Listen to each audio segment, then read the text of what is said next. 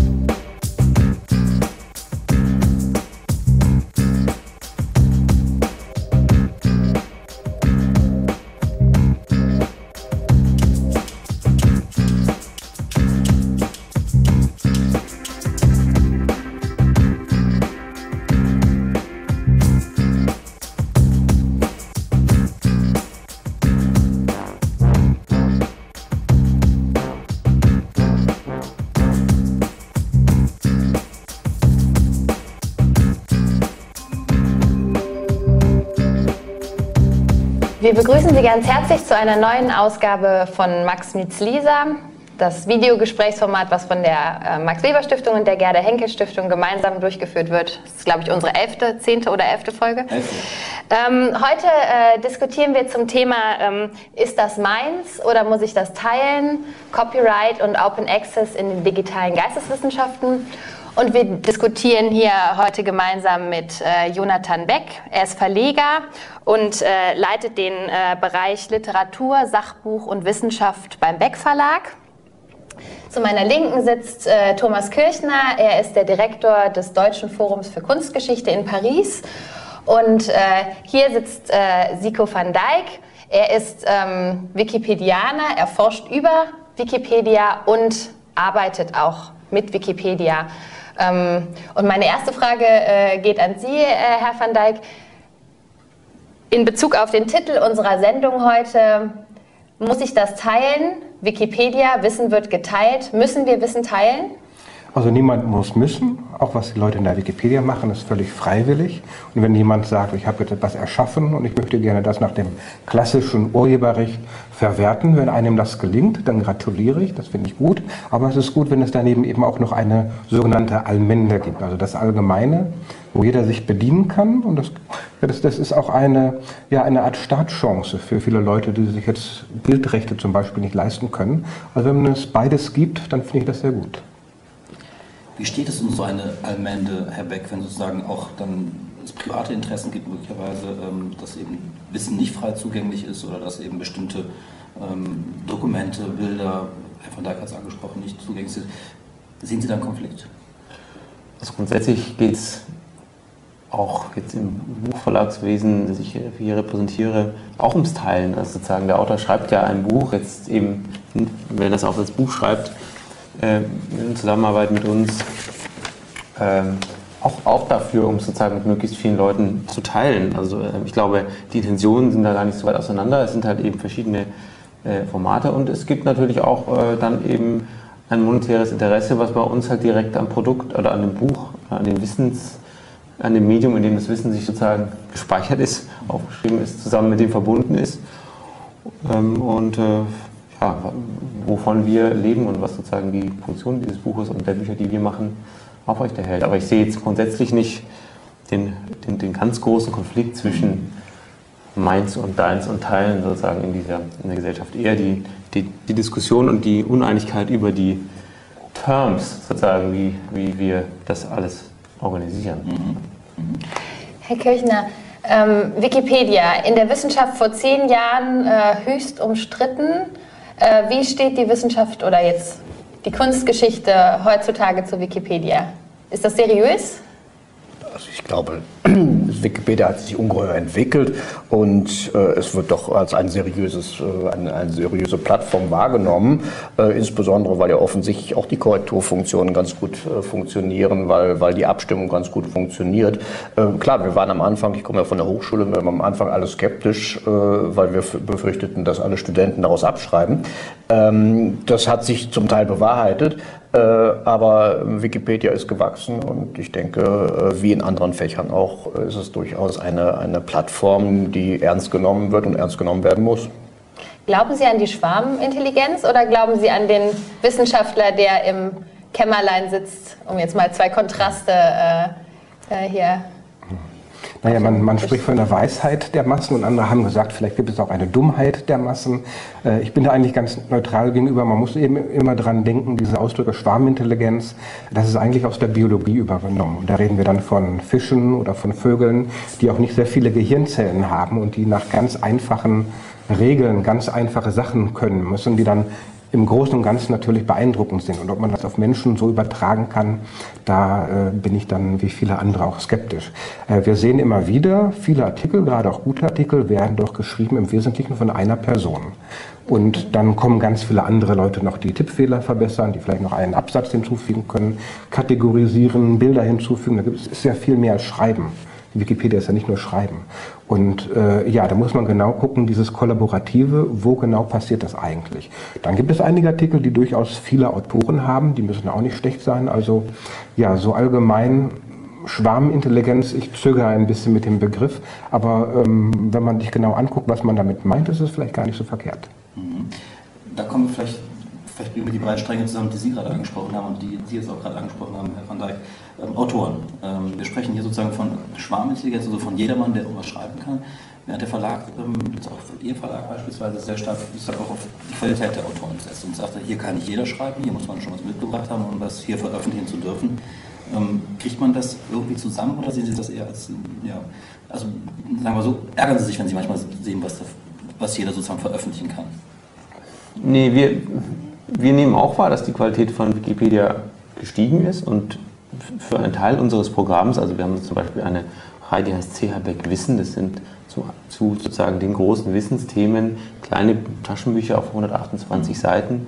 Dafür, da suchen wir in der Regel sozusagen die Person schon aus dem wissenschaftlichen Bereich, die ausgezeichnet ist, genau für dieses Thema.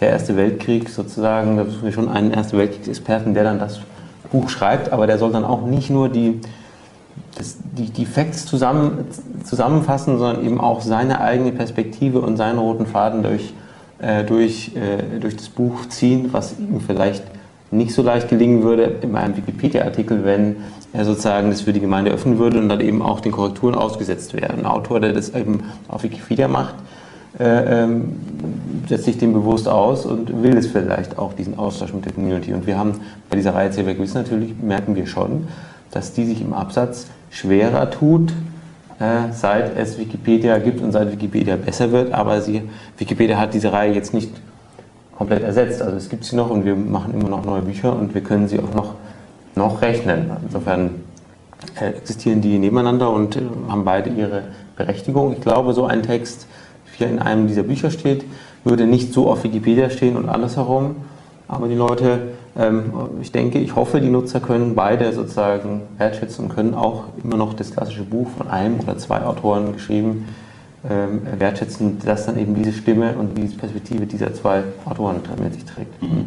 Herr Kirchner, wenn man dabei bleibt, ähm, für Sie als Wissenschaftler, der publiziert, der auch gerne Bücher auch dann veröffentlichen möchte, ja, welche Attraktivität hat für Sie was sozusagen? Also könnte sozusagen die Wikipedia oder ein öffentliches digitales Medium in irgendeiner Form einer Plattform das ersetzen, was Sie von einem Verlag bekommen? Ersetzen nicht, ergänzen. Also es gibt, ist ja in letzter Zeit zu beobachten, dass, dass ähm, das ganze äh, Editionswesen in Bewegung gekommen ist und auch im Zusammenhang eigentlich mit dem, mit dem ganzen Wissenschaftssystem. Also wir beobachten, dass, äh, dass klassische Zeitschriften eingehen äh, und äh, mehr oder weniger ersetzt werden durch Kolloquiumsbände. Äh, keiner schreibt mehr für Zeitschriften, weil auch gar keine Zeit mehr dafür hat, sondern man tut ja dauernd irgendwie durch die Lande, ist auf irgendwelchen Kolloquien und diese Kolloquien werden ja dann auch im Allgemeinen veröffentlicht. Ähm, und da ist eine Bewegung zu, zu beobachten, dass einfach das zu den, Publikum, äh, zu, also den Publikationsreihen und äh, ich denke, also das ist zumindest die Politik, die ich jetzt in Paris betreibe, äh, dass wir bei den Kolloquiumsbänden auch äh, aus ökonomischen Gründen, aber auch um ein größeres Publikum zu erreichen, dass wir da eher stärker auf die elektronischen, äh, auf eine elektronische Publikationsform äh, ähm, uns konzentrieren, wohingegen das klassische Buch unberührt bleibt, aber wir haben jetzt mit unseren Verlagen, wir arbeiten mit einem französischen und mit einem deutschen Verlag zusammen, haben wir vereinbart, dass parallel zu dem Buch auch eine elektronische äh, Publikation erscheint in unterschiedlichen Formen. Eine, eine HTML-Version, die kostenfrei sein wird, aber nicht bebildert und eine PDF-Version, die dann vom Verlag verkauft wird, äh, zu einem geringeren Preis als der Buchhandelspreis des Buches. Ähm, also in Frankreich ist die, die, der, der Verlag, mit dem wir zusammenarbeiten, ist sehr offen. Das ist die Fondation des Maisons des Sciences irmãos äh, Jean Stellon, äh, und ist sicher, dass damit auch der, der, äh, der Buchverkauf an, an, angeschoben wird. Äh, also man hat dort keine Angst, dass dadurch der Buchverkauf einbricht. Unser deutscher Verlag ist etwas zurückhaltender in dieser, in dieser Einschätzung. Wir müssen das jetzt einfach sehen. Wir sind jetzt einfach bei, an, am Beginn dieses Prozesses. Äh, aber wir halten an dem klassischen Buch fest. Auch ähm, ich möchte gerne daran festhalten, einfach auch aufgrund meines eigenen Leseverhaltens. Also ein Artikel kann ich gerne auf den auf dem Bildschirm lesen, ein Buch lese ich nicht auf dem Bildschirm. Glauben Sie, dass das äh, auch, also dass diese Publikationskultur auch eine äh, national geprägte ist? Also erleben Sie das anders in, in Frankreich? Äh, oder Sie kennen sich ja auch sehr gut in den Niederlanden aus. Also ist das, ist das einfach anders in Deutschland oder sind die, hängt es vom Verlag ab, wie offen die sind für Hybridpublikationen zum Beispiel? Das hängt vom Verlag ab, das hängt insbesondere von der Generation ab. Und ich glaube, die jüngere Generation ist viel, viel äh, gewohnter, auf dem Bildschirm zu lesen, auch längere Texte zu lesen als eine ältere Generation. Ich glaube, ich sehe da zumindest in Europa, sehe ich da keine, keine großen Unterschiede äh, für die Offenheit, äh, bei, auch bei bei, also in Richtung elektronische Publikation. Auch ähm, sehe ich äh, gerade bei den Jüngeren eine wesentlich größere Flexibilität, Suchmaschinen zu bedienen. Ich, ähm, also wir haben zum Beispiel das Problem, dass bei unseren bisherigen Kolloquiumsbänden der Verkauf nicht sonderlich groß gewesen ist. Äh, nun ist das jetzt nicht ein ökonomisches Problem, sondern für mich ein Problem, äh, dass wir einfach unser Publikum nicht erreichen. Äh, wenn ich das Ganze auf dem Netz habe, äh, komme ich in die Suchmaschinen rein und äh, habe die Hoffnung, doch ähm, ein wesentlich größeres Publikum zu erreichen, als das mit einer reinen, mit einer reinen äh, Printversion in dem Bereich möglich wäre. Ja, ich glaube, in den Niederlanden ist es ganz ähnlich. Also es kommt auf den Verlag an, was es da für Sitten gibt. Äh, vielleicht ist das Geschäftsmodell ist der Pro-Verlag auch noch ein bisschen anders. Ähm, man darf nicht vergessen, die Wikipedia kann natürlich nur funktionieren, weil es eben die Fachliteratur in Büchern, in Zeitschriften gibt oder Qualitätszeitschriften über ja, neuere Ereignisse. Und äh, davon lebt die Wikipedia. Ich darf als Wikipedia-Autor mir nicht etwas aus den Fingern saugen, sondern ich muss dann belegen, woher ich das habe. Ja, und wenn es dann die Verlagslandschaft nicht gäbe, wenn es die Universitäten nicht gäbe und ganz äh, andere Faktoren, wie allein schon die, die wissenschaftliche Ausbildung vieler Wikipedia-Autoren, dann hätte man ein riesiges Problem. Ja, ja. Sie sagen gerade, die jüngere Generation ist möglicherweise da eher angesprochen oder fühlt sich da ähm, mehr angesprochen von den elektronischen Medien. Jetzt folgen Sie sozusagen, sind Sie nachgefolgt im, äh, im, äh, im traditionsreichen Backhaus. Ähm, ist das bei Ihnen ein Thema, sozusagen jetzt diese digitale Herausforderung anzunehmen? Wie gehen Sie das an? Also zunächst sind wir ja ähm, nicht ganz so im, ähm, äh, im Rampenlicht, was sozusagen das wissenschaftliche Publizieren betrifft, weil wir eben eigentlich Bücher machen, die auf dieser Grenze sind zwischen Wissenschaft und allgemeinem Publikum, gemein interessierter Leserschaft und wollen eigentlich immer Bücher sozusagen machen, die diesen Sprung schaffen. Und, ähm, und, ähm, und das sind in der Regel ja dann doch nicht diese Kolloquiumsbände, ich die damit nicht, damit nicht herabwerten möchte, aber das sind nicht die Art Bücher, die wir machen. Und deswegen sind wir auch nicht so auf den Anfragen ausgesetzt, die zum Beispiel parallel äh, per Open Access zu veröffentlichen oder so. Wir bekommen natürlich, wir haben auch ein paar eher akademische Publikationen, wir haben auch ein paar Fachzeitschriften noch im Haus aus Tradition, ein Link Normon zum Beispiel, ein Rezensionsorgan aus der klassischen Altertumswissenschaft seit 80 Jahren. Und da bekommen wir schon zum Beispiel immer wieder Anfragen, ähm, ob dieser oder jener Artikel auf dem Repositor, auf dem eigenen Repositorium veröffentlicht kann und so weiter und tun uns mit diesen Anfragen schon ein bisschen schwer. Im Einzelfall kann man immer sagen, ähm, das sozusagen, das fördert vielleicht auch die Bekanntschaft der Zeitschrift, der Zeitschrift oder so, aber wenn man sich vorstellt, äh, das würde mit allen Artikeln passieren, dann äh, fragt man sich schon, warum noch jemand dann die Zeitschrift eigentlich abonnieren sollte, wenn man davon ausgehen kann, dass jeder, jeder Beitrag dann irgendwo äh, über ein Repositorium verfügbar ist. Also deswegen sind wir da so ein bisschen zögernd und äh, ähm, ähm, nach einem Jahr nach Veröffentlichung ist es ja sowieso gesetzlich erlaubt, sowas zu machen und dann ist es natürlich auch äh, in Ordnung für uns. Ähm, aber ich weiß gar nicht, ob ich, ob ich jetzt damit Ihre Frage verantwortet habe. Ich wollte Herrn Deig noch was fragen. Ja, super. ähm, ähm, ich, so der, wie sehen Sie eigentlich Wikipedia, also sozusagen was die Fakten betrifft? Ähm, ähm, sagen Sie auch, da ähm, beziehen sich die Autoren sowieso, brauchen die Autoren auch die klassischen Quellen, auch die Wikipedia-Autoren. Aber dann gibt es ja noch diese Ebene der Interpretation, der Wertung. Ähm, hat Wikipedia eigentlich da eine Chance, auch sich dahin zu entwickeln? Man kennt ja immer diese Geschichten von, wenn es um politische Artikel gibt, dass dann zwei Fraktionen gibt und dann wird in die Richtung geändert und dann wieder in die und dann wieder in die. Und ähm, ähm, gibt es dafür eine Lösung auf Wikipedia? Gibt es die Chance, auch Minderheitenmeinungen auf Wikipedia festzuhalten oder sind ja. die sozusagen für immer, äh, haben die da keine Chance?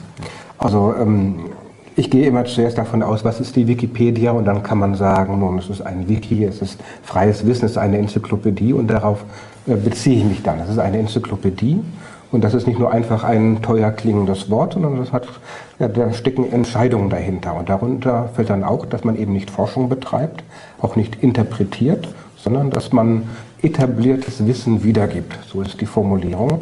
Und da kann ein Autor bei beim Beck Verlag sich natürlich ganz andere Sachen erlauben als jemand in der Wikipedia. Es soll ja auch ein Gemeinschaftsprojekt sein. Also wenn ich meine eigene Meinung da hineinbringen würde, was würden dann die anderen denken?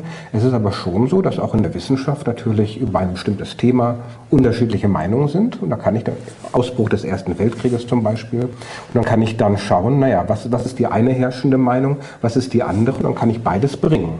Wenn es um Minderheitenmeinungen geht, also wenn man wirklich das Spektrum der Meinung abdecken will, kann man alles machen. Nur müsste man dann noch angeben, dass es eine Minderheitenmeinung ist. Und wie gesagt, da kann dann ein Autor, aber gut, auch, auch äh, im, wenn ich jetzt an Winkler denke oder an andere große Erzählungen, Nipperdai, deutsche Geschichte, naja, die, die werden dann schon sich an einen Mainstream halten müssen. Die können dann auch nicht ihre, ihre Lieblingspferde durchreiten lassen. Es ist allerdings schon so, dass auch nicht jeder Satz bei Nipperdai absolut von allen Historikern so geteilt werden würde. Oder das ist auch ein Spannungsfeld in der Wikipedia. Natürlich wähle ich aus. Ich wähle aus, was ich für Bücher gefunden habe. Ich habe äh, Anschluss an die Universitätsbibliothek Nijmegen, die sehr gut ist, auch zu deutschen Themen sehr viel hat, aber das ist auch begrenzt. Ja, und je nachdem, was dann die Leute in Nijmegen für Entscheidungen getroffen haben, das kann dann beeinflussen, wie dann der Wikipedia-Artikel hinterher aussieht. Ja.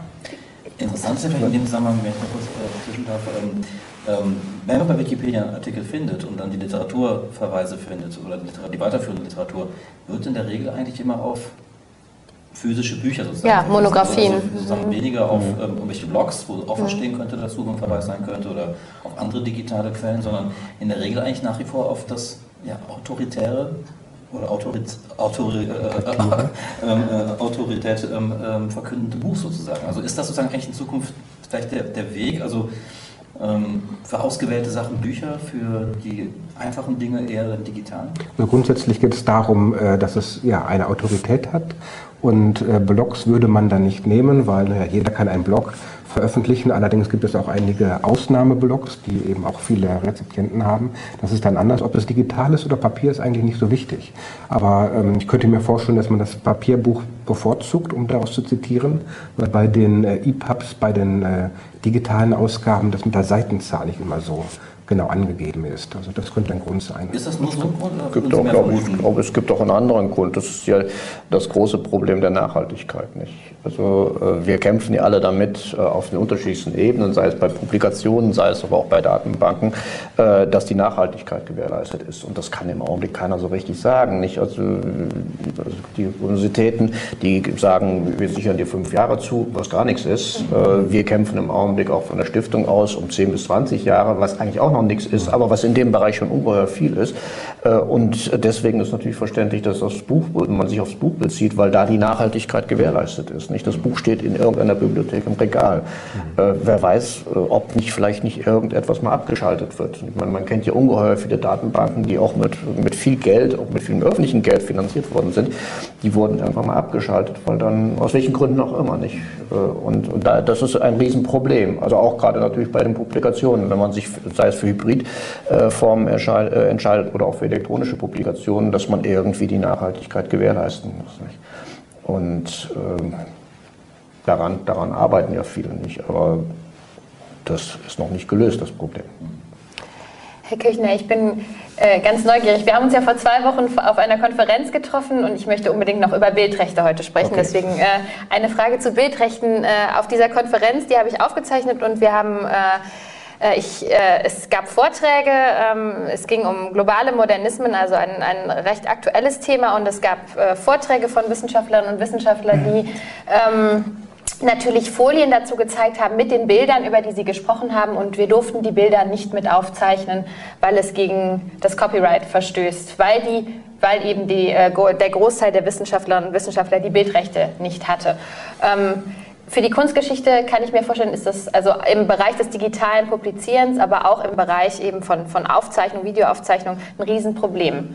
Wie gehen Sie damit um oder was, was muss sich da Ihrer Meinung nach ändern? Das ist wirklich ein Riesenproblem. Also wir gehen im Augenblick bei, dem, bei den Printmedien damit um, dass wir einfach die Rechte einholen. Mhm. Ähm, wobei da wir in dieser großen Rechtsunsicherheit sind, äh, wo überhaupt Rechte bestehen. Ich glaube, es ist zweifellos, äh, dass sie natürlich bei lebenden Künstlern bestehen. Es ist zweifellos, dass es auch das Folgerecht gibt, also 70 Jahre bis zu 70 Jahre nach dem Tod des Künstlers.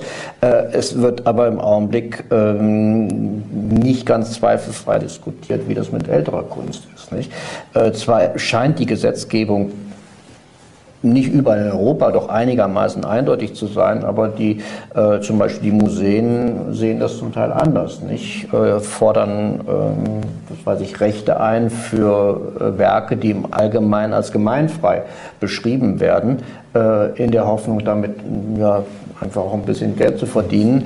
Ähm, ich will das denen gar nicht, also ein bisschen schon, aber nicht zu sehr vorwerfen, weil die haben zum Teil natürlich in früherer Zeit Verwaltungen aufgebaut, äh, die sie jetzt nun irgendwie ähm, auch finanzieren müssen und die versuchen das, zumindest in Frankreich ist das der Fall, scheint das der Fall zu sein, versuchen das dann darüber äh, zu finanzieren, dass man, was weiß ich, muss man dazu sagen, für die Mona Lisa noch irgendwie ein, ein Copyright-Gebühr verlangt, äh, obwohl nun Leonardo schon ein bisschen tot ist, nicht? Ähm, das ist, ein, das ist eine, eine, eine ungeheuer schwierige Situation eigentlich ähm, ist das europäische Recht, und ich denke, da kennen Sie sich sicherlich viel besser aus, ist das europäische Recht nach, meinem, nach meiner Kenntnis einigermaßen eindeutig. Nicht? Aber äh, die vermeintlichen Rechtsinhaber sehen das nicht immer so. Das ist, unterscheidet sich, gibt es in Deutschland genauso äh, Institutionen, die darauf beharren, dass sie noch Rechte halten, äh, wie in Frankreich, wie auch in anderen Ländern. Ähm, in Niederlanden sind nun einige Museen, etwas Reichsmuseum, mhm, ist genau. ja nun ganz exemplarisch vorangegangen, indem sie alle Bilder hochauflöslich aufs Netz gesetzt, teilgelegt haben. Äh, und das kann sich jeder runterladen für Publikationszwecke und für alle möglichen Zwecke. In die Richtung geht's. Äh, fraglos. Äh, aber es wird noch ein bisschen dauern. Nicht? Das, also das Rijksmuseum hat es auch mal anders versucht, damit Geld zu verdienen. Das, das bringt ja nichts. Dann hat mal jemand von der Wikimedia Foundation gesagt, ja, die haben da 0, noch was Prozent ihrer Einnahmen damit bestritten. Und das waren Rembrandts. Also jetzt gerade, wenn man an die Masse der Museen denkt, ähm, der Aufwand, auch das zur Verfügung zu stellen, die Abrechnung und alles. Also das lohnt sich eigentlich nicht, gerade bei den älteren Sachen, die auch urheberrechtlich, wie gesagt, nicht geschützt sind. Da dann kommen immer irgendwelche Leute, die sagen, äh, wir haben Rechte, weil wir es reproduziert haben. Aber eine reine zweidimensionale Reproduktion, da ist keine Schöpfungshöhe. Das können sie nicht ja. schützen, aber dann gibt es immer wieder Fälle, auch dass Wikipedianer dann vors Gericht gezogen werden und dass man für sein Hobby dann auf die Weise bestraft wird, obwohl eigentlich kein richtiger Grund dahinter ist. Das ist das schon bitter, ja. ja. Und da ist natürlich die Gefahr auf dem Netz auch größer. Also das ist, äh, Einfach, dass man sichtbar ist. Das ist man ist mhm. sichtbar. Äh, es gibt ja nun auch ähm, ja, Einrichtungen oder Personen, die versuchen, irgendwelche vermeintlichen Rechtsverstoße äh, zu eruieren und dann äh, das für sich dann praktisch dann auch, auch auszunutzen. Ähm, das ist schwieriger. Ich, äh, man kann ja ganz einfach in der Suchmaschine Namen eingeben. Das weiß ich, ein Name, der, der vielleicht gerade heiß diskutiert wird, weil da vielleicht die Rechtsproblematik deutlich wird. Äh, und dann findet man ganz schnell die Abbildungen und dann kann man natürlich auch ganz schnell äh, sich selbst das zunutze machen und vielleicht da einschreiten, ohne dass man überhaupt eigentlich von dem Rechtsin wirklichen Rechtsinhaber damit betraut wird. Bildrechte? Ähm, ja für Verlage natürlich auch wahrscheinlich ein Kostenfaktor, wahrscheinlich auch die Rechte einholen zu müssen, wenn man beispielsweise einen Umschlag gestalten möchte oder auch in den einzelnen Büchern Bilder verwenden möchte. Ähm, würde Ihnen das auch zugutekommen, wenn die Bildrechte anders geregelt werden Zukunft, die Copyrights? Ähm, klar, ich glaube, wir sind in dem Fall jetzt mal alle auf der gleichen Seite hier. ähm, Und ähm, uns, zumindest uns als Verlag, der sozusagen ähm, Bilder zu Illustrationszwecken mal sozusagen mit in den Büchern äh, haben, wo es eigentlich hauptsächlich um den Text geht und nicht für Umschlagbilder, ähm, haben auch uns es einfach geübt, geübt, dass wir da die Bildrechte einholen und eben im Bereich Print ist es auch nicht so ein großes Problem. Es ist eben eingeübt, da sagt man, wie hoch die Auflage ist. Und dann sind es schon Kosten, mit denen man rechnen muss, die bei äh, Büchern mit vielen Abbildungen oder mit teuren Abbildungen ähm, oder mit großen Abbildungen, dieser Preis steigt ihnen dann auch mit der Größe der Abbildung, können die sozusagen äh, locker den gleichen Betrag äh, erreichen, wie den der Autor als Honorar bekommt für die Auflage. Also das ist äh, schon sehr signifikant.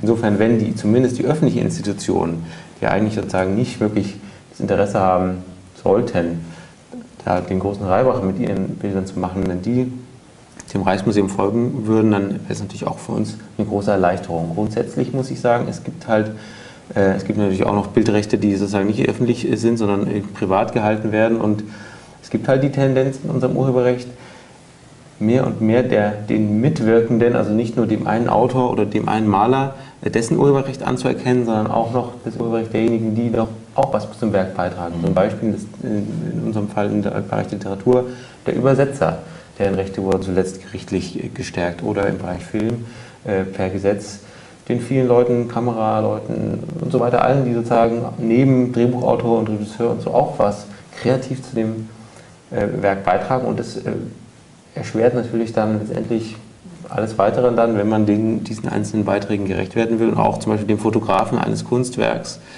äh, auch noch Rechte dann eben zuerkennt, obwohl das Kunstwerk selber oder das Haus selber äh, die Architektur selber schon äh, im, im rechtefreien Raum ist, weil 70 Jahre nach äh, Tod des äh, Urhebers schon vergangen ist. Insofern, ich habe natürlich als ähm, Verlag, der mit Rechten arbeitet, auch ein gewisses Verständnis dafür, aber ähm, ich kann natürlich auch die, die, die, die Komplexität, die da entsteht, mhm. nachvollziehen und die sollte man durch eben Regelungen möglichst vereinfachen, natürlich auch Bagatell äh, Regelungen. Also ich glaube, ähm, auf Nutzung auf Konferenzen und in, äh, in, Aufnahmen von Konferenzen war natürlich früher auch noch nie ein Problem, aber seitdem sie dann im Internet seitdem sie online verfügbar äh, sind, klar, ver verbreitet mhm. werden, äh, wird es eben erst ein Problem. Ja. Obwohl die, die, Urheberrechtsverletzung vielleicht vorher auch schon da war, aber niemanden interessiert. Niemand, genau, es ist niemand darauf aufmerksam geworden. Ne? Ja, der, der Verlag ist, ist beides. Er hatte einerseits Rechte, nutzt, nutzt Inhalte, äh, auch geschäftlich. Andererseits ist er eben auch Kunde von so etwas und muss dann beiden Seiten sehen. Und was Sie angesprochen haben, Herr Kirchner, ja als Wissenschaftler ist es wichtig, dass das, was erstellt wurde, verbreitet wird. Und wenn man das unter einer freien Lizenz macht oder auch zumindest Open Access das zur Verfügung stellt, dann hat man sein eigentliches Ziel viel besser erreicht, dass eben viele Leute es lesen, es zitieren können und so weiter. Aber ich glaube, der, der das ist kein, keine Meinungsverschiedenheit, aber die unterschiedlichen Positionen zwischen Ihnen und uns äh, erklären sich ja zum Teil auch daraus, ähm, dass Sie nun, Sie haben das ja eben sehr schön beschrieben, Sie versuchen ja im gewissen Sinne den, den, das Spagat zwischen Wissenschaft und einer gewissen Popularisierung äh, äh, zu machen. Äh, und nach meinem Dafürhalten gelingt Ihnen das ja auch sehr gut. Das ist jetzt zuletzt das Buch zum Beispiel von Werner Busch über Menze, nicht? das ein sehr, sehr schönes Buch ist, aber zugleich natürlich auch äh, wissenschaftlich wirklich ungeheuer gut, nicht und tragfähig. Ähm, ähm, nur bei uns ist das, ist das ja ein bisschen anders. Ähm, unsere Wissenschaft wird eher erstmal finanziert von der öffentlichen Hand. Unsere Publikationen werden von der öffentlichen Hand finanziert. Also alle Publikationen, die wir machen, sei es mit dem deutschen Verlag, sei es mit dem französischen Verlag, werden von uns praktisch finanziert, sodass äh, für den Verlag eigentlich zumindest das Risiko relativ minimiert ist. Äh, und das ist ja im anderen übrigen wissenschaftlichen Bereich auch so. Ich, wenn man sich die ganzen Wissenschaftsverlage anguckt, äh, die nun auch probiere es jetzt nur in, in, in Deutschland, äh, die es gibt, und es gibt ja eine ganze Handvoll, abgesehen von denen, die sich auf, auf Dissertationspublikationen äh, äh, konzentrieren, äh, die leben ja im gewissen Sinne von, von den Zuschüssen des, des ähm, sei es des Autors oder der Institution. Also, wir müssen jetzt natürlich sehen, wie das, wie das Gericht Rückkostenzuschuss ja, von der VG Wort, sogenannte wie das jetzt ausgeht. Ja, ja, wie das jetzt ausgeht, natürlich das Verfahren. Ähm, aber äh, da würde ich sagen, ist ein großer Unterschied zwischen ihnen, dass Sie natürlich sagen, wir finanzieren die Bücher, Sie leisten nicht sogar den Luxus, dass Sie den Autoren Honorare bezahlen. Ähm, bei uns ist es genau andersrum. Wir, wir, wir zahlen drauf. Wir zahlen mhm. drauf, wir finanzieren die Bücher zu 100 Prozent äh, und die Verlage haben gewisses Risiko, aber es ist ein sehr, sehr geringes Risiko. Nicht? Und deswegen fühlen wir uns im gewissen Sinne natürlich auch verpflichtet, äh, im Sinne einer Open Access Politik äh, diese, diese Ergebnisse, die das hört sich jetzt ein bisschen pathetisch an, die ja vom Steuerzahler bezahlt worden sind, die natürlich im gewissen Sinne auch möglichst weit äh, zu verbreiten. Ja. Äh, und da denke ich, haben wir einfach haben wir unterschiedliche Positionen, die einfach auch mit dem, mit dem Format auch zusammenhängen, dass wir, dass Sie vertreten, dass, dass wir vertreten. Aber da müssten Sie doch als Auftraggeber, und ich habe die Tendenz ist doch auch zu beobachten, doch in auch einer relativ guten Lage sein, zu Ihren Verlagen zu sagen, so möchten wir das haben. Wir sind hier wir, da sind die Verlage eben der Dienstleister im Wissenschaftsbereich und, und, ähm, und wenn ein Verlag dazu nicht wirklich nicht, nicht, bereit ist, dann haben sie ja immer die Chance, doch auch noch zu einem anderen zu gehen, der ihnen da ähm, äh, der ihnen eher ihren, ihren, Vorstellungen entspricht. Und da möchte ich gerne einhaken, das ist ja eine ganze Kette. Also der Wissenschaftler schreibt ein Buch nach seiner Forschung, da wird er bezahlt von der Universität oder ja auch wenn es in der Freizeit ist, er kann das nur sich leisten, also die öffentliche Hand, Universität, bezahlt für den Inhalt. Dann wird das Ganze bei einem Verlag gedruckt. Der sogenannte Druckkostenzuschuss ist ja nicht Zuschuss, sondern damit wird das Ganze finanziert. Kommt häufig auch von der öffentlichen Hand, von einer Forschungsgemeinschaft. Dann das Buch, ja, muss in die Universitätsbibliotheken. Wer kauft das? Die Universitätsbibliothek. Wie? Gefördert von der öffentlichen Hand. Naja, und dann kann nicht irgendjemand in die UB gehen und sich was ausleihen, sondern muss er dann äh, Student sein oder Externer sein. Also wenn man sich das mal anschaut, auf die Reihe gesetzt, vier bis fünfmal vielleicht häufiger zahlt man für genau den gleichen Inhalt. Und da spielen die Verlage eine ganz große Rolle. Wenn die Verlage einen Mehrwert haben, okay, man, man, man erreicht ja viel mehr Leser, wenn man zum großen Verlag geht, als wenn man jetzt eine kleine wissenschaftliche Sache veröffentlicht.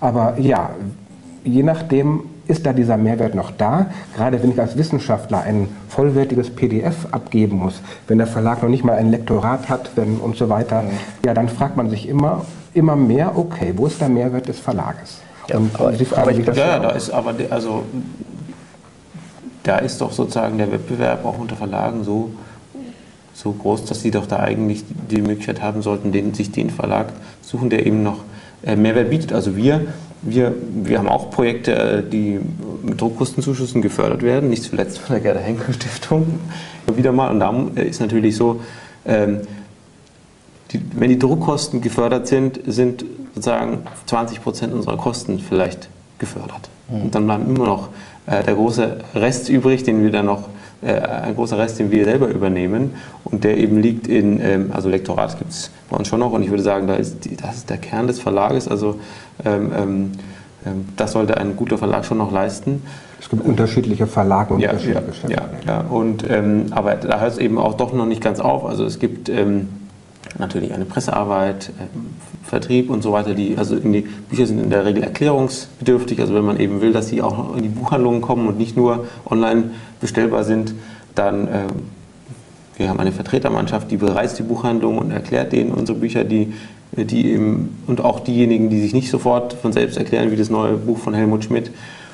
Und schafft es eben, dass dann von diesen die Bücher auch in den Buchhandlungen stehen. Nicht jedes Buch in jeder Buchhandlung, aber in, in einigen und ermöglichen dadurch schon auch ähm, zum Beispiel einen halbwegs attraktiven Ladenpreis. Und natürlich mit einer steigenden, auch nur etwas steigenden Auflage, wenn die von 500 auf 1000 oder von 1000 auf 2000 oder 3000 steigt, natürlich gleich ein ungleich äh, attraktiverer Ladenpreis äh, kalkulierbar ist, der dann wiederum es möglich macht, mehr Leute, für mehr Leute das Buch zu erreichen. Natürlich die, äh, die kostengünstige Variante in dem Fall ist, eine reine Online-Publikation, erst recht, wenn, der, wenn, wenn, es kein Lektorat gibt und der Autor eine schöne PDF selber machen kann. Aber die Frage ist ähm, dann, erreicht die die gleiche Öffentlichkeit wie eine echte Buchpublikation oder nicht? Und wenn nicht, dann, dann würde ich sagen, ist das vielleicht doch der Beweis, dass, dass da noch in der Arbeit der Verlage ein Mehrwert irgendwo liegt, auch wenn der vielleicht schwer greifbar ist und garantiert nicht sich am Papier und an, am Druckergebnis erschöpft. Ist es für das Renommee, Verlage auch so eben auch einem Autor auch geben? Natürlich, klar. Klar, gar keine Frage. Man versucht natürlich, äh, den renommiertesten Verlag irgendwie immer zu finden. Das ist gar keine Frage. Für, für unterschiedliche Formate. Ich meine, es gibt ja nun ähm, will sich ja damit platzieren, in welchem Bereich auch immer. Aber äh, vielleicht eine, eine kurze Bemerkung.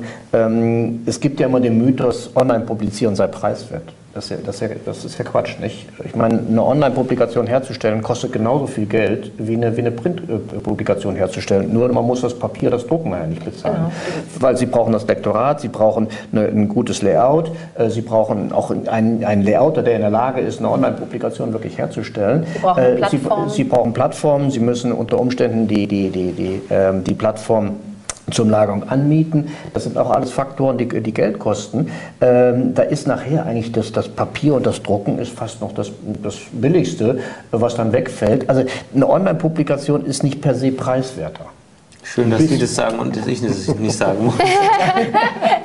also ähm, es stimmt natürlich viel, ähm, gerade sozusagen im reinen Wissenschaftsbereich kommt sehr viel Finanzierung aus der öffentlichen Hand. Ja.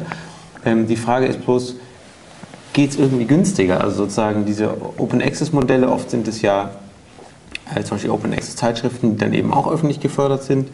Ähm, ähm, sind die wirklich am Ende günstiger, als wenn ein sozusagen schlecht bezahlter Verlagsmitarbeiter das machen im Vergleich zu ähm, äh, Leuten ähm, äh, nach äh, öffentlichem Tarifvertrag? Also ähm, ich glaube, das ist noch ein bisschen eine offene Frage und es gibt so ein Hin und Her und ich glaube, es ist sicherlich nicht schlechter, auch ein bisschen ein System Konkurrenz und einen Systemwettbewerb äh, drin zu haben. Ich glaube, die Verlage werden sich gar nicht so schlecht äh, schlagen auf, auf Dauer, aber sie sind immer wieder äh, in der ähm, immer wieder gefordert, sich äh, zu rechtfertigen und klarzumachen, was sie äh, leisten. Es geht jedenfalls deutlich über das hinaus, was, äh, was, was den rein physische Herstellung der Bücher betrifft, weil es ist nicht das. Ich habe eine Frage zum internationalen äh, publizieren. Das ist ja bei Wikipedia ähm, durch die verschiedenen Sprachen eben ein ganz wichtiger Faktor. Das ist aber ja auch bei, bei äh, äh, den ähm, Publikationen unter anderem der Max-Weber-Stiftung, die eben Institute im ganzen, in der ganzen Welt hat, wichtig auch für Henkel. Ähm, der Vorteil von Open Access ist ja eben auch, dass die, äh, dass die ähm, Publikationen, die Artikel weltweit verfügbar sind. Und wenn man sich sozusagen den globalen Wissensmarkt anguckt und sich auch anguckt, wie zum Beispiel ähm, wie äh, publiziert wird in, in Südamerika. Ähm, da weiß ich nämlich zum Beispiel, dass äh, Open Access Publikationen unglaublich wichtig sind, weil die Universitäten einfach kein Geld haben für diese öffentlich geförderten äh, ähm, wissenschaftlichen Publikationen. Das heißt, es wird ganz, ganz viel äh, Open Access äh, äh, publiziert. Und da ist da, also ich finde auch im, im Sinne einer, einer, äh, eines gerechten Zugangs für alle oder eines, ja, eines Zugangs zum Wissen für alle Open Access äh, sehr, sehr wichtig. Und ähm, ja, würde Sie jetzt gerne ähm, mal dazu befragen, wie Sie das sehen. Ja, im, im, Rahmen einer Internationalisierung oder Globalisierung der gesamten Wissenschaften ist gerade für die Bereiche, die Sie jetzt angesprochen haben, sei es Lateinamerika, sei es, sei es Afrika. Äh, Afrika. sei es Asien, äh, ist das eigentlich häufig die einzige Möglichkeit, an, an, an, aktuelle Forschungsergebnisse zu kommen. Das ist gar keine Frage. Nicht? Äh, und also in der Kunstgeschichte gibt es ja nun auch dieses Riesenprojekt, was von dem Getty Research Institute geleitet wird, die gesamte kunsthistorische Literatur, ich glaube bis 1927, äh, zu digitalisieren und aufs Netz zu setzen im Getty Portal. Nicht? Das ist ein Projekt, was gemeinsam mit Paris, äh, ich glaube mit London auch gemacht wird. Wird retro-digitalisiert. Äh, retro-digitalisieren, mhm. sodass eben auch die ganzen Quellenschriften zugänglich sind. Dann gibt es natürlich diese Jahre, die durch das Copyright geschützt werden, die, die mit denen, wo man nicht ran kann. Äh, aber im Prinzip ist das gerade äh, nun auch im Sinne der, der, der Neudefinition von Forschergemeinschaften, ist, ist glaube ich, das, digital, es ist die, ist die digitale Publikation einfach unabdingbar. Ich glaube, sonst würde das gar nicht funktionieren, was ja im Augenblick auch funktioniert, was wir eben vor zwei Wochen in Berlin auch gesehen haben, nicht? Äh, wo eben auch, auch Kollegen aus Afrika, aus Asien äh, kommen und dazu äh, ihre, äh, ihre äh, Ergebnisse vortragen. Nicht? Das heißt aber, es muss auf Englisch sein dann. Das ist der, sagen wir mal, das ist der Wermutstropfen, wenn ich das so sagen Also es hat tatsächlich die historische Komponente auch äh, die Habenden und die Habenichts. Das gibt es in einem Land gesellschaftlich, das gibt es auch international. Interessanterweise, als die USA sich selbstständig gemacht haben damals, da wollten das mit dem Urheberrecht nicht ganz so genau nehmen, weil man ja die Literatur aus England wollte. Äh, man hatte selber wenig, mit dem man anfangen konnte. Und dann hatte man das aus England und man fand das ganz gut, dass man diese britischen Publikationen auch für die Wissenschaft verwenden konnte. Hinterher sind die USA dann strenger geworden, was das Urheberrecht anging. 100 Jahre später, 1917, die Bolschewisten, die haben gesagt, Eigentum ist Diebstahl. Das heißt also Urheberrechte, das beachten wir jetzt nicht so streng. Aber gut, nach einiger Zeit haben dann auch sowjetische Autoren dann dafür gesorgt, dass das Urheberrecht doch auch in der Sowjetunion zu beachten sei.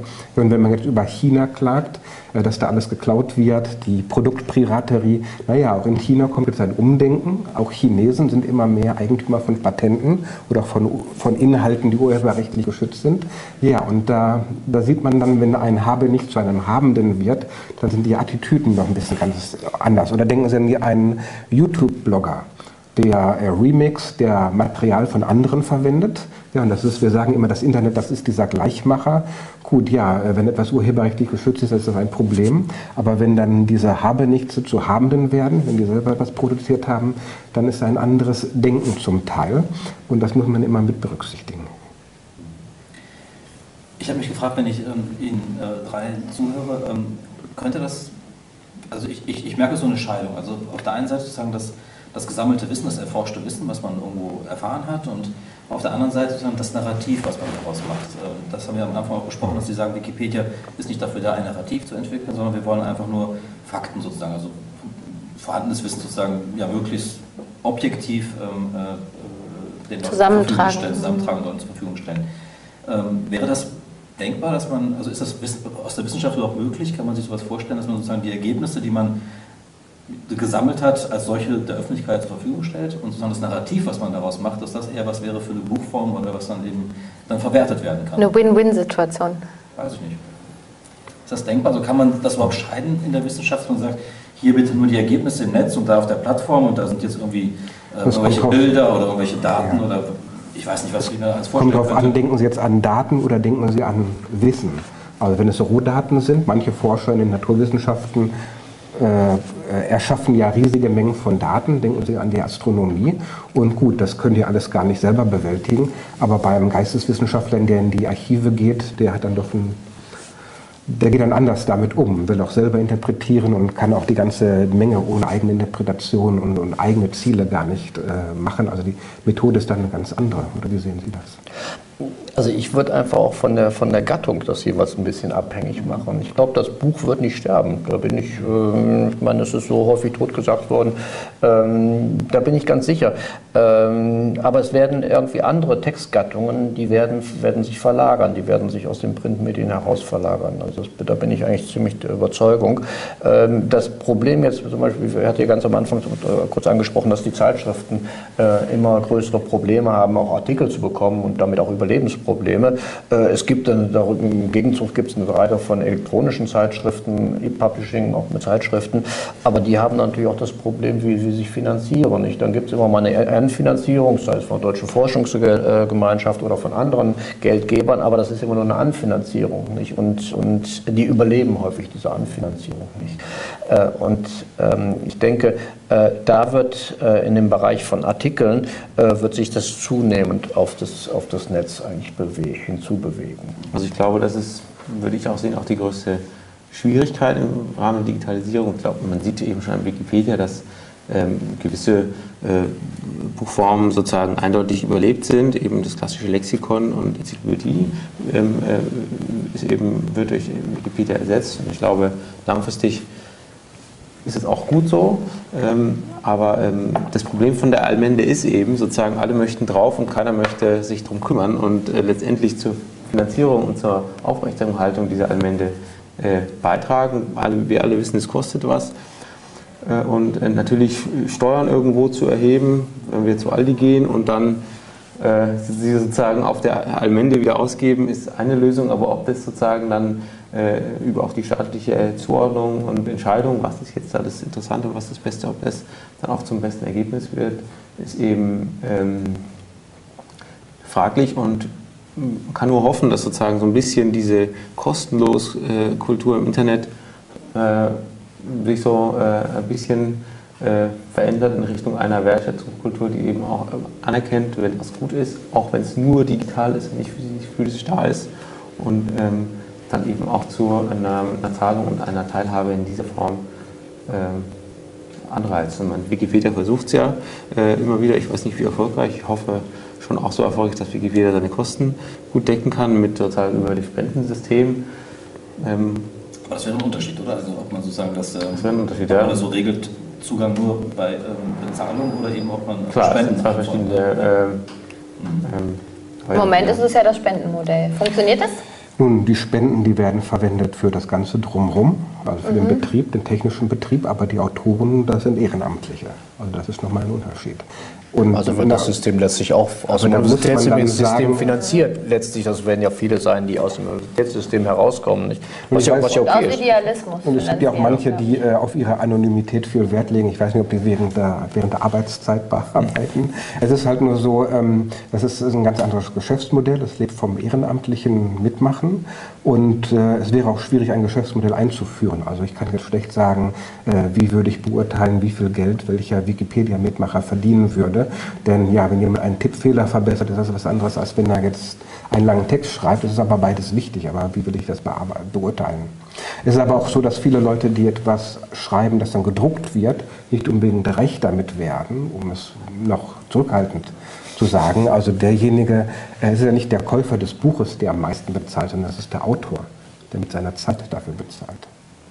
Das heißt aber ja bei Wikipedia ein zentrales, äh, äh, ein zentrales Motiv ist ja, dass der Autor eben äh, keine Bedeutung hat, sondern dass das Kollab Kollaborative im Vordergrund steht. Und, ähm, äh, und das Prinzip des Buches, wo eben ganz klar ein Autor äh, äh, schon zentral auf dem Titel platziert ist.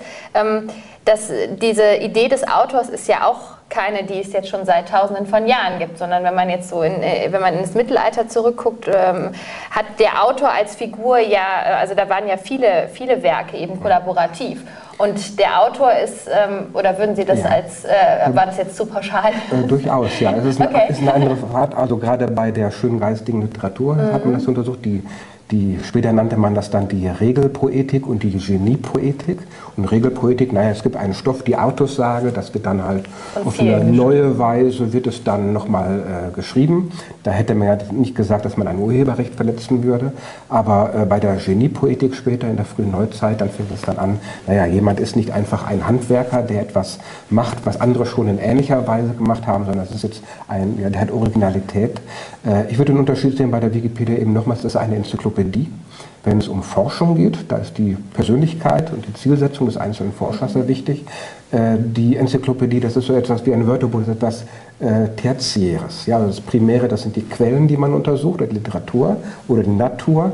Auf der zweiten Ebene das Sekundäre, das ist die Forschungslandschaft, die Forschungsliteratur. Und auf der dritten Ebene sind dann die sogenannten Hilfsmittel, wie die Historiker sagen würden, Atlanten, Wörterbuche, Bücher, äh, Lexika.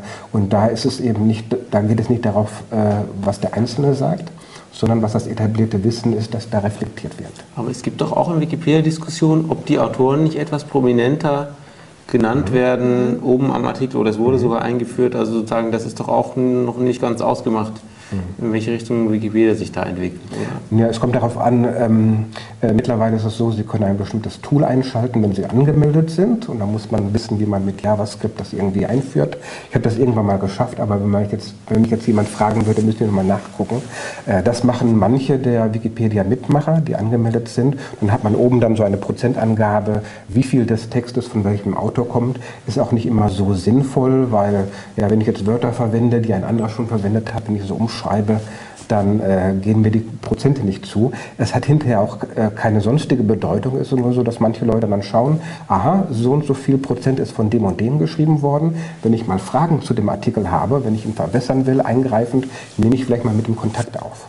Also diese Autorkennzeichnung ist eine eher interne Sache. Man muss immer wieder sagen, was ist eine Enzyklopädie für eine Textsorte? Es ist ein unpersönlicher Sachtext.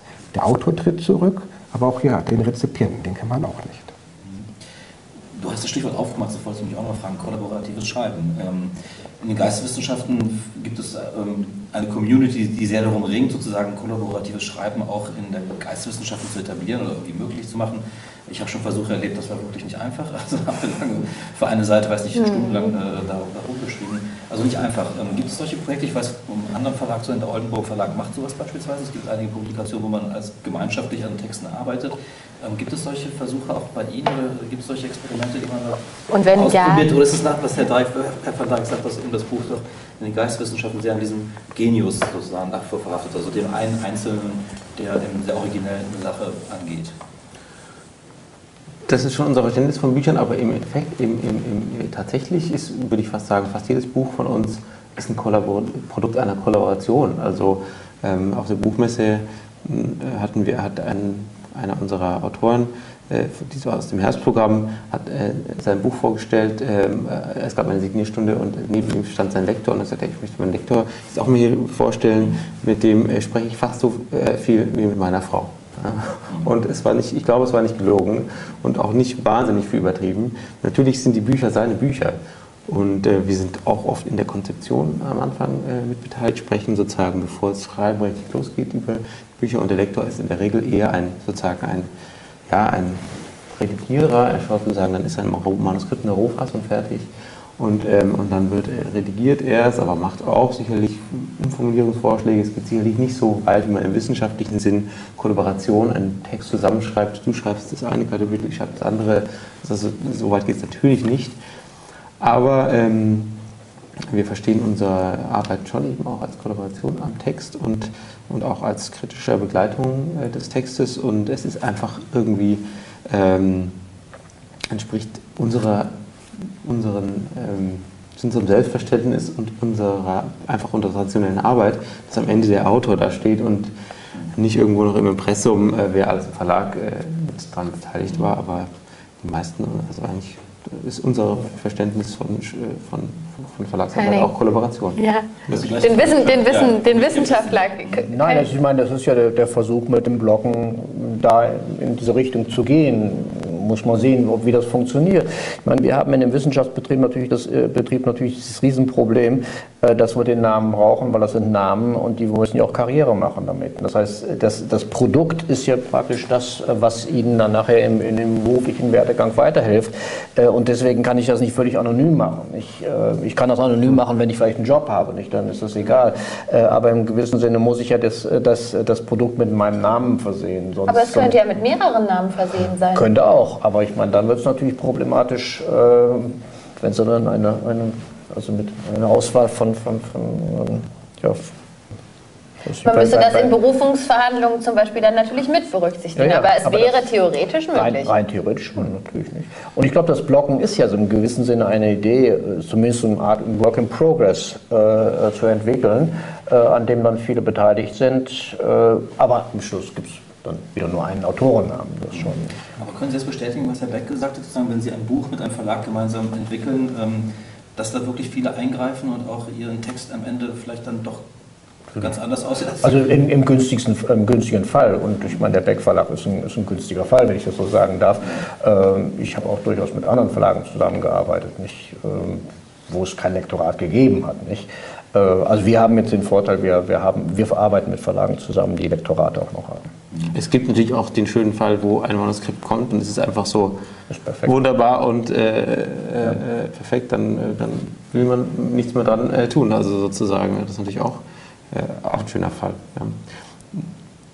Ich wollte gerade noch was anderes sagen, aber ich habe ich hab mir jetzt leider wieder entfallen. Das kennt man von der Wikipedia auch. Interessanterweise. Man kann ja bei Wikipedia einfach irgendwas schreiben, sondern man wird ja, ja. auch dann, ich sag mal, wirklich kontrolliert, gecheckt, ob das ja, alles verstimmt das in Ordnung ist und Im, auch, auch gemahnt ja. Im günstigen genau. Fall ja. ja. Qualitätssicherung. Ich würde noch sagen, ich fände es interessant, in den Naturwissenschaften ist es normal, dass da drei, vier Leute dann ihren Namen dann stehen haben über dem Titel. Zehn oder zwölf oder mehr. Und in den Geisteswissenschaften, ja, das ist auch, wie gesagt, eine andere Art von Arbeit, eine andere ja. Methodik äh, wie man an die Sache herangeht. Die, die Ergebnisse sind auch nicht in der gleichen Weise reproduzierbar bei den Geisteswissenschaften bestimmte Ergebnisse kann man ja auch in den Naturwissenschaften nicht alleine generieren, sondern man muss sie in der Aufwand Forschungsgruppe ist ganz anders. Ähm, Wobei das ja bei internationaler oder auch bei interdis interdisziplinärer Forschung auch der Fall ist, dass man eigentlich bestimmte, äh, bestimmte Forschungsarbeiten auch nicht mehr alleine machen kann, sondern dass man mit Forscherinnen und Forschern in anderen Ländern, die in anderen Sprachen forschen, die eben andere Bereiche abdecken,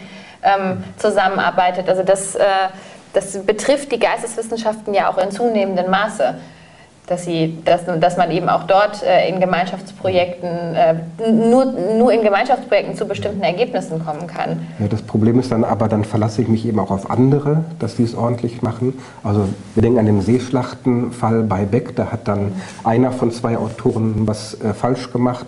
In der Wissenschaft kennt man das auch, dass dann naja, einer von mehreren in einer Forschungsgruppe äh, Fehlleistungen macht oder diese ganzen Plagiatsfälle, die man hatte. Also überall arbeiten Menschen, man muss mit Menschen zusammenarbeiten, es geht gar nicht anders, aber das Risiko hat man und manche Leute denken dann, ich will das Risiko auch vermindern, kann ich auch verstehen. In der Wikipedia sehen wir das auch oder in, anderen Wikis. Ich bin gerade verbunden an einem Kinderlexikon, Klexikon, überall wo Wikis sind, wo es um kollaboratives Arbeiten gehen soll, da gibt es doch die Neigung, dass die Leute ihren eigenen Artikel schreiben wollen, weil ja, dann kann man das besser planen, da muss man nicht mit anderen Kontakt aufnehmen, andere Leute mögen es vielleicht nicht, wenn ich ihren Artikel verändere. Also irgendwie gibt es dann doch den Drang, vielleicht ist es was Geisteswissenschaftliches oder von Leuten, die sehr textorientiert sind, ja, ich möchte da meinen eigenen Text in Anführungszeichen schreiben. Wir kommen fast zum Ende. Ich würde gerne noch ähm, sozusagen die Gelegenheit nutzen, jetzt haben wir sozusagen drei Vertreter aus verschiedenen Bereichen hier und ähm, mich würde interessieren, was sozusagen welchen Wunsch Sie jeweils an die andere Stelle hätten, was man sozusagen in der Zusammenarbeit verbessern könnte, gerade jetzt in Zeiten dieses digitalen äh, Wandels und auch der digitalen Herausforderung. Ähm, was würde sich beispielsweise die Wikipedia von Verlagen wünschen oder was wünschen sich die, was wünschen die Verlage von Wissenschaftlern umgekehrt? Ähm, Sie hätten die Gelegenheit, sich hier einmal dazu zu äußern oder auch voneinander das mal einzufordern. Ähm, was, äh, was könnte beispielsweise die Wikipedia von Verlagen erwarten oder sich wünschen? Also allgemein Open Access ist ganz wichtig, äh, Nachhaltigkeit ist wichtig. Also ich habe mal bei einem Artikel nachgeschaut, ich glaube es war über Michael Schumacher, das ist schon einige Jahre her. Da habe ich gesehen, dass die Hälfte der Internetlinks zu Zeitschriftenartikeln Zeitungsartikeln gar nicht mehr äh, einsehbar war. Das ist entweder vom Netz genommen worden oder es ist hinter einer Paywall. Das ist ein ganz großes Problem. Es gibt auch eine zweischneidige Sache, wenn manche Verlage oder auch JSTOR Wikipedia-Autoren Zugänge geben, individuell, äh, einerseits ist das gut, weil wir dann aus diesem Wissen schöpfen können. Andererseits unterstützen wir indirekt damit eben auch das Geschäftsmodell, das dahinter steckt. Also Open Access, sowohl von den Wissenschaftlern als auch den Verlagen. Da muss man sehen, was dann das Geschäftsmodell sein kann. Das ist für uns ganz wichtig. Aber dann Open Access mit Langzeitarchivierung. Richtig, ja. Mhm. Wer kam Sie einen Wunsch an einen der beiden Vertreter der also, Wissenschaft oder äh, zugängliches Wissen? Mein, mein Wunsch an, ähm, an die Wissenschaft ist, dass sie sozusagen nie, also in allen Projekten hoffentlich immer auch über sozusagen die Peers hinweg denkt und immer auch ein bisschen an das allgemeine Publikum denkt, was man auch noch erreichen könnte äh, äh, und erreichen kann. Ähm, was etwas mühevoller vielleicht oft ist, als äh, nur mit den Peers äh, in Verbindung zu treten. Aber das kann sich lohnen. Ich finde es vor allem in der Geistwissenschaft sehr reizvoll. Äh, kann immer dann zu sehr reizvollen Ergebnissen führen und zu auch erfolgreichen Ergebnissen, wie viele Bände der Gerda Henkel unserer gemeinsamen Reihe äh, äh, bezeugen. Die auch unterhaltsam sind. Die auch, äh, auch, auch unterhaltsam sind. Ja, und an Wikipedia ähm, ähm, habe ich, glaube ich, keine Wünsche, wenn das hier Ideal so erfüllt wird mit dem Zitieren äh, und so weiter, äh, dann, ähm, dann, dann funktioniert es eigentlich gut. Ich muss zugeben, dass es andersherum nicht in allen Büchern so von in allen Verlagspublikationen und oder allgemein so, so erfüllt wird. Das ist richtig. Da arbeiten wir dran. Ja, eigentlich waren die gar nicht so sehr viele Wünsche. Also, ähm, wir, wir, also wir verfolgen letztlich die Politik wie Sie auch mit Open Access.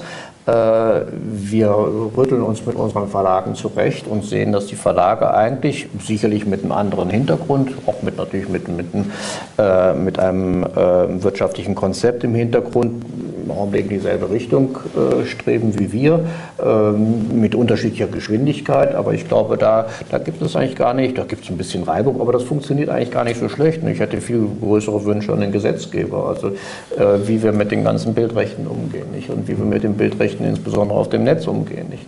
Äh, das ist unser, unsere Riesenbaustelle. Nicht? Und ähm, wo wir wirklich auf der, auf, der, ähm, auf der Stelle treten, es hat jetzt ja nun im, was, im Juli ist ja das Gesetz mit Hängen und Würgen, so, ist, ist zumindest ein Gesetz, ist nun ähm, ein europäisches Gesetz äh, ähm, verabschiedet worden, wo viele Bereiche ausgeklammert worden sind, weil man gesagt hat, das ist, bleibt, bleibt dann dem, dem nationalen Recht äh, ähm, zu entscheiden, ob zum Beispiel Panorama Recht oder ob das nun eingeführt wird oder nicht. Ähm, und das ist für uns natürlich insbesondere als Institution, als eine deutsche Institution in Frankreich, ist das ungeheuer schwierig, weil das französische Recht anders reagiert als das deutsche Recht. Nicht? Und äh, wir am Anfang gedacht haben, naja, wir suchen uns dann das, das, das für uns passendere Recht aus. Funktioniert leider nicht, weil wir müssen praktisch beiden Rechtsgefügen gehorchen. Äh, und das ist, ist mühselig, es ist wirklich sehr mühselig. Und ähm, dann natürlich auch auch, dass es geklärt werden müsste, welche Rechte eigentlich, also insbesondere bei Bildern, aber bei Texten gilt das letztlich genauso natürlich, äh, für, fürs Internet gelten. Nicht? Also zum Beispiel diese unsägliche Regelung, wenn ich ein Bildrecht habe für ein, für ein, für ein Buch, dann kaufe ich das und hab's dann.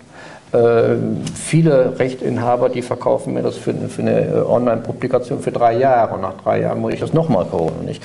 Äh, abgesehen davon, dass es sehr viel teurer ist, weil die sagen, du hast jetzt ja nicht nur eine tausende Auflage, sondern du hast jetzt ja potenziell eine Million eine Leser. Million Leser nicht, oder wie viel auch immer nicht. Ähm, das ist, ist äh, ein mühseliger Prozess. Wir bewegen uns in die richtige Richtung, da bin ich ganz, ganz sicher. Aber äh, das kostet viel Kraft und äh, kostet zum Teil eben auch ein, bisschen Mut. Nicht?